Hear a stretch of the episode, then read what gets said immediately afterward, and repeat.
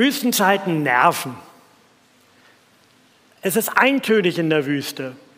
Dunkelbraun, mittelbraun, hellbraun, sandbraun, felsenbraun, braun, braun, noch mehr braun. Langweilig. Und immer dasselbe. Manna am Morgen, Manna am Mittag, Manna am Abend, Manna als Fladen, Manna als Döner, Manna am Spieß, Manna als Brötchen, Manna als Brot, Manna, Manna, Manna, Manna. Das nervt. Wüstenzeiten, die wünscht man keinem, aber dass wir jetzt schon zweimal von Wüstenzeiten lesen konnten, bedeutet, Wüstenzeiten gehören zum Leben. Sie gehören zum persönlichen Leben, sie gehören zum geistlichen Leben, sie gehören zum Gemeindeleben. Wüstenzeiten sind also zu erwarten.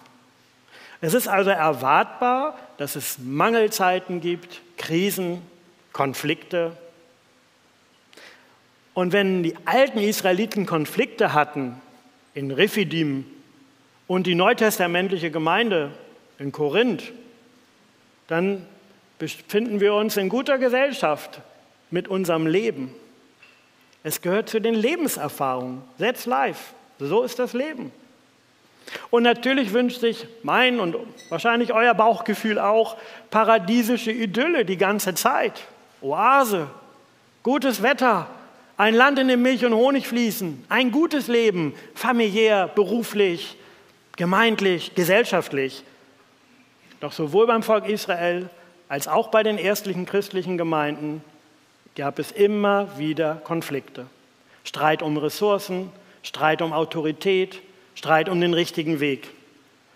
Und daher, man dürfte als Pastor über viele Texte der Bibel nicht predigen, wenn jemand die Sorge hat, dass es in irgendeine konkrete Situation hineinsprechen könnte. Und die Sorge hat, der Pastor würde auf etwas anspielen. Die Bibel spielt auf das reale Leben an. Und wenn also unsere Predigten was mit der Bibel zu tun haben und dem realen Leben, dann spielt sie ständig darauf an. Das heißt, Ähnlichkeiten mit realen Personen und Ereignissen sind nicht beabsichtigt, aber unvermeidlich. Deshalb hören wir auf den Bibeltext. Exodus 2. Mose 17, 1 bis 7. Die ganze Gemeinde der Israeliten zog von der Wüste Sinn weiter, einen Tagesmarsch nach dem anderen, wie es der Herr jeweils bestimmte. In Rephidim schlugen sie ihr Lager auf, aber das Volk hatte kein Wasser zu trinken. Da geriet es mit Mose in Streit und sagte, gebt uns Wasser zu trinken. Mose antwortete ihnen, was streitet ihr mit mir? Warum stellt ihr den Herrn auf die Probe? Das Volk dürstete nach Wasser und murrte gegen Mose.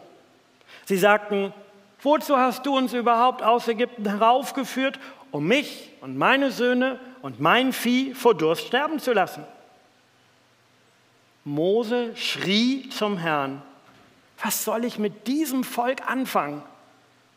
Es fehlt nur ein wenig und sie steinigen mich. Der Herr antwortete Mose, geh am Volk vorbei und nimm einige von den Ältesten Israels mit, nimm auch den Stab in die Hand, mit dem du auf den Nil geschlagen hast, und geh. Sieh, dort drüben auf den Felsen am Horeb werde ich vor dir stehen. Dann schlag an den Felsen es wird Wasser herauskommen und das Volk kann trinken. Das tat Mose vor den Augen der Ältesten Israels. Den Ort nannte er Massa und Meriba, Probe und Streit, weil die Israeliten gehadert und den Herrn auf die Probe gestellt hatten, indem sie sagten, ist der Herr in unserer Mitte oder nicht?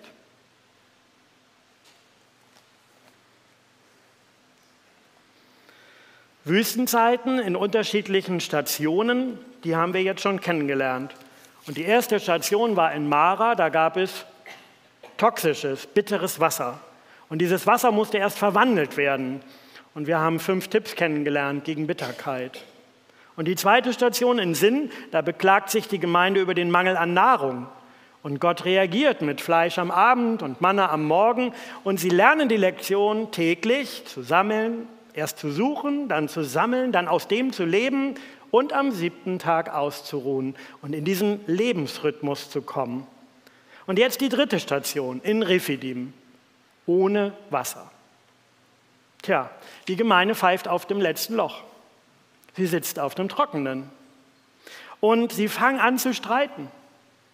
In trockenen Zeiten liegen die Nerven blank, die Menschen sind dünnhäutiger.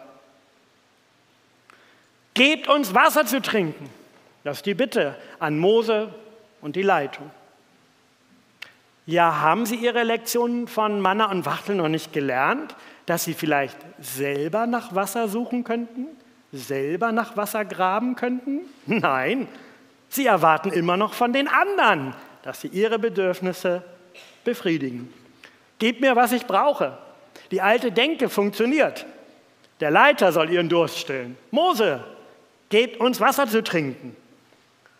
Und Mose nimmt diese Beschwerde entgegen. Er nimmt die Beschwerde entgegen und leitet sie an Gott weiter. Was streitet ihr mit mir? Warum stellt ihr den Herrn, das ist der Gottesname Jahwe, warum stellt ihr Jahwe, den Gott Israels, in Frage? Denkt ihr, Gott kümmert sich nicht um uns? Denkt ihr, Gottes Möglichkeiten sind erschöpft? Der Wassermangel trocknet die Hoffnung aus. Das Volk dürstete und murrte gegen Mose. Sie sagten, wozu hast du uns überhaupt aus Ägypten herausgeführt? Und zwar um mich, meine Söhne und mein Vieh vor Durst sterben zu lassen. Also wenn Menschen sich beschweren, dann wird manchmal beschwichtigend gesagt, man darf die Worte nicht so genau nehmen. Aber schauen wir uns mal diese Worte an Mose an. Das ist harter Tobak. Die Israeliten tun nämlich so, als ob es Mose super geht und ihnen schlecht. Und ob, als ob das Volk nicht auch sein Volk wäre und die Kinder nicht auch seine Kinder und das Vieh nicht auch sein Vieh. Als gäbe es das in diesem Volk, die da oben und die da unten. Mose hat sein ägyptisches Luxusleben am Königshof aufgegeben. Mose hat einen ägyptischen Aufseher erschlagen aus Solidarität mit seinem Volk. Mose hat Kopf und Kragen riskiert, indem er zehnmal zum Pharao gegangen ist, um um Freiheit für sein Volk zu bitten. Und jetzt wird Mose vorgeworfen, du willst uns in den Tod führen. Und zwar wegen und unser Vieh stirbt. Mose schluckt das, obwohl das ja sehr unfair ist, oder? Ich finde die Frage klingt unfair. Aber wohin geht Mose mit dieser unfairen Frage, mit der Beschwerde? Mose schreit seine Bedrängnis zu Gott. Wir wären wahrscheinlich erschüttert, wenn wir ein vollständiges Gebetstagebuch von Mose hätten, wenn wir wüssten, was der alles gedacht und geschrieben hat. Mir fällt gerade ein, na gut, lassen wir das. Er, ne, also Mose hat wahrscheinlich gar nichts geschrieben, aber das ist ein anderes Thema. Doch, die zehn Gebote, ja stimmt. Also, aber was meine ich? Wenn wir wirklich wüssten, was dieser Leiter alles gedacht hat und wir erfahren so Zwei Sätze gleich von dem, was er schreit. Aber es gibt auch für Menschen in Leitungsverantwortung bis heute keine bessere Nachricht. Wer Leitungsverantwortung übernimmt, und es ist völlig egal, in welcher Aufgabe, das kann im Kindergarten sein, in der Schule, in der Firma, in einer kleinen Gruppe in der Gemeinde, das kann in der Familie sein, der übt sich in Beschwerdemanagement. Die meisten von uns haben das nicht studiert, sondern das Leben übt das. Ich war mal bei einem Kongress, christlichen Gesundheitskongress, da gab es so ein Seminar für Krankenschwestern, wie sie mit Beschwerden von Patienten umgeht. War auch für mich als Pastor hochinteressant. Aber letztens haben wir das eigentlich nicht studiert, sondern das Leben lehrt uns das. Wenn wir irgendwo Verantwortung übernehmen, dann werden Leute da sein, die sich beschweren und die meinen, dass man selber das Problem lösen muss. Wie löst Mose das Problem? Ist ja auch kein ausgedachtes Problem, es ist ein reales Problem. Er schreit zu Gott. Was soll ich mit diesem Volk anfangen? Es fehlt nur wenig und sie steinigen mich. Mose ist überfordert. Er kann dieses lebensbringende Wasser in der Wüste nicht schaffen. Er kann den Wasserhahn auch nicht einfach aufdrehen, weil er weiß, wo der Knopf ist. Und er distanziert sich im Gebet zu Gott, nicht vor seinem Volk, aber im Gebet zu Gott von seinem Volk. Er sagt, was soll ich mit diesem Volk tun? Er sagt nicht, was soll ich mit meinem Volk tun? Er sagt auch nicht, was soll ich mit deinem Volk, lieber Gott, tun? Er sagt, mit diesem da, mit denen da. Und vielleicht hofft er sogar, dass Gott sagt, ach komm, such dir ein neues Volk. Aber für Mose ist das nicht nur ein Konflikt mit Worten, sondern der geht ihm an die Nieren. Es geht ihm sogar ums Leben. Nicht, es fehlt nicht viel, dann steinigen die mich. Und Gott, Gott hört diesen Schrei, den Schrei eines verzweifelten Leiters, einer verzweifelten Leiterin. Diesen Schrei, was soll ich denn mit diesen Kindern tun, die mir anvertraut sind? Was soll ich denn mit dieser Familie anfangen? Was soll ich denn mit diesem Team tun? Was soll ich denn mit dieser Gemeinde tun? Was soll ich mit diesem Volk tun? Es gibt nicht viel und sie wollen mir an den Kragen. Und Gott, er sagt nicht, liebet, verlass dein Volk.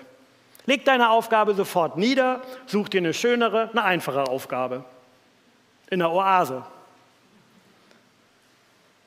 Du kannst diese Menschen nicht verändern. Nein, das sagt er nicht. Er sagt auch nicht, love it, genieß es einfach. So ist das. Klingt diese Kakophonie nicht wie Symphonie? Du musst einfach lernen, anders zu hören. Nein, das sagt Gott nicht. Gott sagt zu ihm, change it. Verändere es. Verändere die Situation. Aber ich, Gott, sage dir, wie das überhaupt geht. Denn ohne mich kann die Situation sich gar nicht verändern. Und er sagt ihm, geh. Tatsächlich, er sagt zu ihm, geh. Geh am Volk vorbei und nimm einige von den Ältesten Israels mit dir. Geh und übernimm Führung mit dem Stab. Leite das Volk. Damit beauftragt Gott ihn erneut. Nimm einige von den Ältesten mit.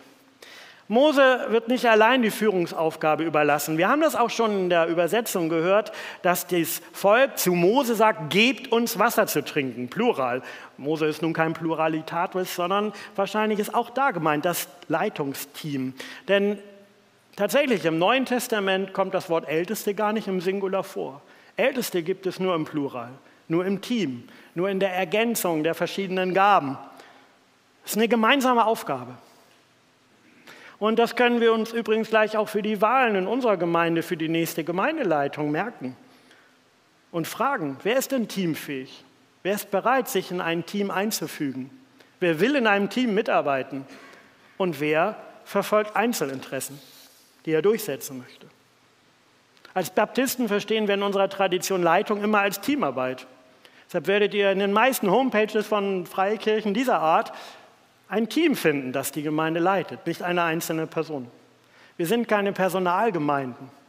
Bei uns ist keine Hierarchie, wo sich der eine Leiter seine Teammitglieder aussucht und sie entlässt, sondern die Gemeinde wählt die Menschen, die sie als Team die Leitungsverantwortung überträgt. Und Mose soll jetzt mit den Ältesten gemeinsam vorangehen. Er soll seinen Stab nehmen. Ich hätte gern so einen Stab, aber der war nicht so leicht zu besorgen. Und ich meine nicht, dass ich im Realen so einen Stab hätte, sondern für diese Predigt. Den müsst ihr euch jetzt vorstellen. Dieser Mose-Stab erzählt auch schon eine Geschichte. Weil in 2. Mose 7 hatte Mose diesen Stab benutzt. Und er sollte damit, das wird ja hier extra erwähnt, auf den Nil schlagen.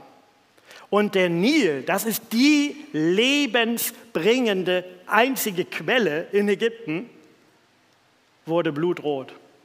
Und viele Menschen sind gestorben, denn es gab kein Wasser mehr zu trinken.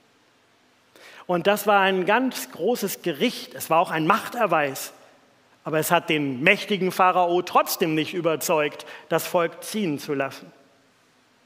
Nimm den Stab, mit dem Gott in die Freiheit führen kann, der sogar die Macht hat über Leben und Tod. Aber Gott will ja gar nicht den Tod bringen, sondern das Leben. Und in dieser Geschichte will er damit das Leben bringen, das lebensspendende Wasser in der Wüste. Und wo entspringt dieses Lebenswasser in der Wüste? Der Nil ist weit weg. Ja, unter den Gesteinsschichten unterirdisch befinden sich Wasserquellen. Aber in unserem Text wird uns verraten, wo dieser Felsen ist. Es ist der Felsen am Horeb. Und auf diesem Felsen, dem Horeb, dort wird Gott seine Gebote übergeben. Dort wird er erscheinen. Seine Torah, seine Weisungen fürs Leben, seine Richtlinien für gutes Leben wird er dort geben, dort am Horeb. Mose vollbringt das Wunder vom Wasser aus den Felsen nicht allein und auch nicht irgendwo. In unserem Text steht eine ganz besondere Aussage über Gott. Dort drüben auf dem Felsen am Horeb werde ich vor dir stehen. Dann schlag an den Felsen. Mose bekommt einen ganz besonderen Blick geschenkt. Er wird Gott erkennen können. Er wird spüren können. Gott ist da. Er wird nicht nur einen Felsen sehen, sondern wissen, Gott ist da. Gott steht da mitten in der Situation von Mangel und Konflikt und Streit und Krise und Beschwerde, Gott steht da. Das wird ihm versprochen. Und es wird jetzt nicht erzählt, wie weich die Knie von Mose sind, als er mit dem Stab und den Ältesten zum Felsen geht. Ich glaube, es könnte so sein, dass er denkt, das könnte jetzt die größte Blamage meines Lebens werden. Ich schlage irgendwo gegen und es passiert Nichts. Ja, und dann? Aber unser Text ist nicht daran interessiert, was Mose alles gefühlt hat, sondern er sagt einfach, sondern das tat Mose vor den Augen der Ältesten Israels. Und er tut es im Glauben an ein Versprechen. Das Versprechen lautet, es wird Wasser kommen aus dem Felsen und das Volk kann trinken. Gott ist da. Und wenn ich so einen Text lese, dann frage ich mich, kannst du das glauben? Kann ich das glauben? Am Donnerstag hatten wir eine Predigtwerkstatt. Zum ersten Mal ähm, haben wir mit zehn Leuten zusammengesessen. Fünf waren unter 30, fünf waren etwas über 30 und Jahren meine ich. Und wir haben uns ausgetauscht. Was macht uns beim Predigen Freude und was fordert uns heraus? Und eine der Fragen ist, was tut eigentlich der Prediger, und was tut Gott? Und das ist nicht nur eine Frage in der Wortverkündigung, das gilt für ganz viele Dinge im geistlichen Leben. Wenn du für einen Menschen betest, was tust du? Was tut Gott? Wenn du einen Menschen besuchst, was tust du? Was tut Gott? Wenn du jemandem eine Karte oder einen Brief schreibst, was tust du? Was tut Gott? Wenn du eine Aufgabe übernimmst, einen Dienst, eine Leitungsverantwortung, was tust du? was tut Gott? Und man kann eben nicht sagen, Mose tut gar nichts, alles tut der Herr. Nein, Mose betet, Mose hört auf Gott, Mose nimmt die Beschwerde entgegen, Mose nimmt den Führungsstab, er übernimmt Führung in dieser Krisensituation. Er zeigt auch, wo es lang geht. Er spricht mit den Ältesten. Die Ältesten gehen Mut. Mose ist hochgradig tätig. Das Volk schaut sogar zu bei dem, was er tut. Er tut das nicht alles im Verborgenen. Mose tut eine Menge im Verborgenen und öffentlich. Doch Gott tut das Unverfügbare. Gott schenkt Gnade. Gott schenkt das Lebenswasser. Die Fülle. Und wenn wir die Geschichte erzählen würden, die Reaktion jetzt ausmalen, das Erstaunen, dass da Wasser kommt, die Freude, das Trinken, die Geschichte erzählt das nicht. Der Erzähler hat kein Interesse daran, an diesem Enthusiasmus, der großen Euphorie. Mit keinem Wort wird das erwähnt, obwohl wir uns das wahrscheinlich gleich vorstellen können. Es geht den Wundergeschichten der Bibel ganz oft nicht um die großen Gefühle von Glück, sondern der rote Faden, den gibt die Geschichte selber vor. Woran soll man sich erinnern? Den Ort nannte er Massa und Meriba. Probe und Streit. Das ist das, was sie aus dieser Geschichte Wasser aus dem Felsen für immer behalten sollen. Deshalb werden sogar die Orte danach benannt. Streit. Ja, wir hatten schon gesagt, das ist irgendwie wartbar, das wiederholt sich. Deshalb heißen diese Geschichten auch Murr-Erzählungen und deshalb gibt es im Neuen Testament so viele Murr-Antworten in Briefen. Und da stellt er die Frage, wie streiten wir miteinander?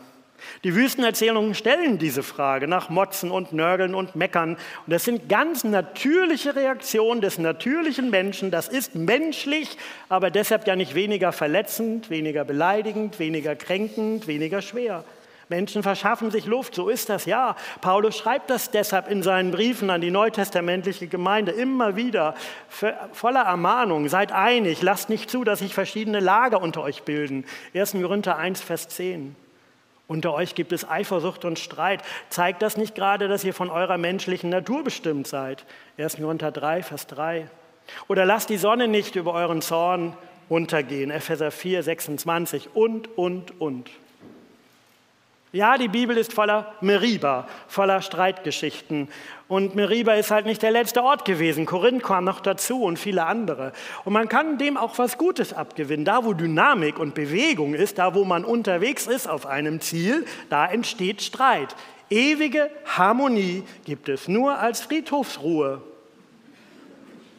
Oder später im himmlischen Jerusalem. Aber vorher doch beim Streiten um die Bedürfnisse in Rephidim geht es um viel mehr als nur um das Harmoniegefühl, das gestört ist. Es steht was anderes auf der Probe und das ist wirklich ernst. Gott steht auf der Probe. Deshalb wird der Ort Massa Probe genannt. Dieser Geschichte wird nicht davon ausgegangen, dass die Israeliten geprüft werden, sondern Gott. Das Vertrauen in Gott. Und das ist die Frage des Textes. Wo ist Gott? Ist Gott da in der Krise, im Mangel, in der Kritik? Ist Gott in unserer Mitte oder nicht? Kann ich das noch glauben, dass Gott versorgt? Kann ich das noch glauben, dass er uns nicht verdursten lässt? Dass er uns nicht hängen lässt? Kann ich das in meinem persönlichen Leben noch glauben?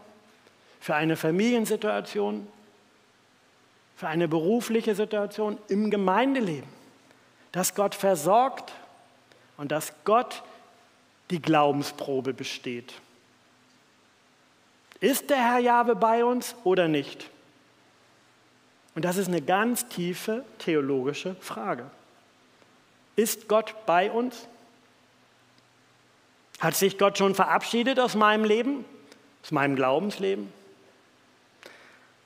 Etwas größer betrachtet aus den sterbenden Kirchen, die Hunderttausende von Mitgliedern jedes Jahr verlieren? Oder aus den kleineren Kirchen, die etwas weniger Mitglieder, aber auch verlieren? Hat sich Gott verabschiedet aus dem christlichen Abendland? Und wenn sich das persönliche Leben wie eine Wüstenzeit anfühlt, wenn das Notwendigste fehlt, wenn die Wut zu Kopf steigt, wo ist Gott? Und diese Wüstengeschichte erzählt, ganz klar, nein, Gott hat sich nicht verabschiedet. Gott ist da. Gott ist da in der Wüste. Gott ist da beim Ärgern. Gott ist da bei der Verzweiflung. Gott ist da beim Mangel. Gott ist da beim Leiter und seinem Team. Gott ist da bei den Durstigen. Gott ist da bei den Beschwerdeführern und den Beschwerten. Gott ist da bei den Wutbürgern. Gott ist da. Gott ist da beim Bitterwasser und beim Nahrungsmangel und beim Wassermangel. Gott ist da. Und ich werde dastehen am Felsen, am Horeb. Deshalb werden alle Orte und Situationen, zu Glaubensproben. Und in Rifidim lässt Gott es sprudeln und aus dem Felsen kommt neues Leben. In Rephidim anschließend gewinnen die Israeliten einen Kampf gegen die Amalekiter. Aber auch nicht nur einfach so, was tun die Menschen, sie kämpfen, was tut Gott. Gott erhört Gebet. Mose muss die Gebetshände nach oben richten und wenn sie müde werden, dann muss er gestützt werden dabei. In Rephidim, da bekommt Mose von Jitro, seinem Schwiegervater, Besuch und der erklärt ihm, wie er noch besser leiten kann und dass er sich fähige Menschen suchen soll, die seine große Verantwortung ihm abnehmen und er soll Verantwortliche suchen für 1000, für 100, für 50 und für 10 Menschen und diese fähigen Leute aussuchen und beauftragen. Gott steht da. Die Geschichte geht weiter am Horeb. Und an dem Ort, wo du jetzt gerade zuhörst, ist Gott da. Und hier in Hannover, da steht Gott auch. Er sagt, siehe, dort drüben auf dem Felsen werde ich stehen.